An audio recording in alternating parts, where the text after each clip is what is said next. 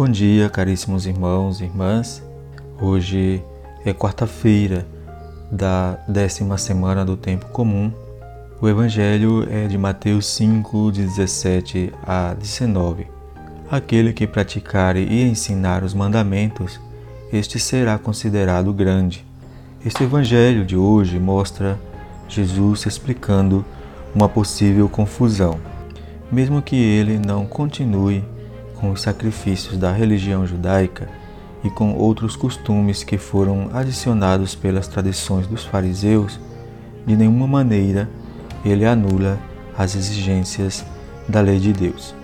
As coisas que Deus nos pede, sejam pequenas ou grandes, devem ser cumpridas com delicadeza e amor.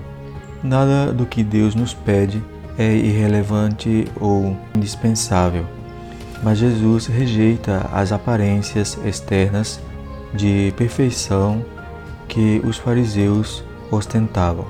Isso não significa que não lhe interessava que as nossas ações correspondessem à vontade de Deus ou que ele anulasse os mandamentos.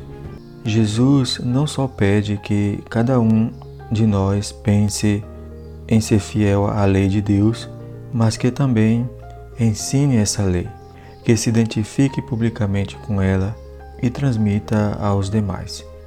Quem assim o fizer será considerado grande no reino de Deus.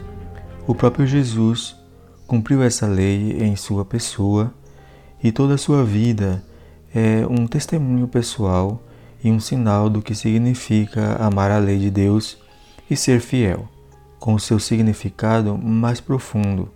Ao se referir ao maior no reino de Deus, o que ele busca é nos motivar a desejar o crescimento, a não pensar jamais que já conseguimos tudo o que Deus espera de nós. Enquanto vivemos nessa terra, estamos sempre chamados a ir mais além e nunca nos conformar com o que já alcançamos, como se houvéssemos encontrado a glória celestial. Infelizmente, alguns grupos de cristãos dizem que já estão salvos. Não é verdade. Até o último dia da nossa vida, estamos numa luta interior e exterior para dar o melhor de nós para Deus, para os outros e para nós mesmos. Bom dia para todos.